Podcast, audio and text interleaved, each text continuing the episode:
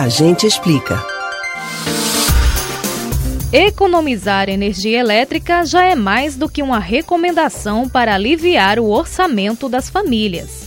Agora, é também uma preocupação para o governo federal, que procura medidas para estimular a moderação no consumo.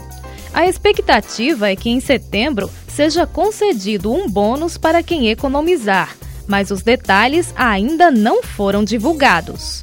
Conforme apurou o Estadão Broadcast, a proposta é premiar quem reduzir o consumo em 10 a 20%. O desconto seria inferior a R$ 1,00 por quilowatt-hora economizado. E o custo do bônus seria pago pelos próprios consumidores, com aumentos diluídos na conta de luz de todos. Mas você sabe por que é tão necessário economizar energia neste momento? A gente explica. A estiagem prolongada que atingiu diversas regiões do Brasil baixou de forma crítica o nível dos reservatórios das hidrelétricas.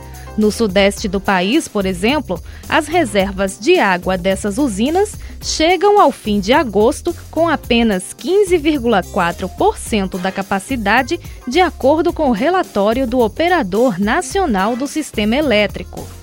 O reflexo da crise hídrica é direto na conta de luz.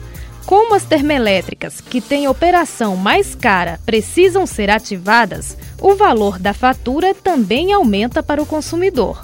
Com energia mais cara, os setores que precisam dessa eletricidade para funcionar repassam o aumento para o preço dos produtos e serviços que oferecem. Ou seja, energia mais cara deixa tudo mais caro. Mas o problema não é só no bolso. Quem é maior de idade deve se lembrar do racionamento de energia em 2001 e do temido apagão. Pois é, os atuais estoques do Sudeste e do Centro-Oeste já estão com o nível de água inferior ao de agosto daquele ano. Segundo especialistas, o sistema elétrico deve começar, a partir de outubro, a operar na chamada reserva operativa e, trabalhando no limite, o sistema fica mais vulnerável, aumentando o risco de falhas no fornecimento de energia. Mas, até o momento, o governo federal afirma que não vai haver racionamento como o de 20 anos atrás. Seja como for, uma coisa é certa: o melhor é economizar. Você pode ouvir novamente o conteúdo desse ou outros A Gente Explica no site da Rádio Jornal ou nos principais aplicativos de podcast: Spotify, Deezer, Google e Apple Podcasts. Betânia Ribeiro para o Rádio Livre.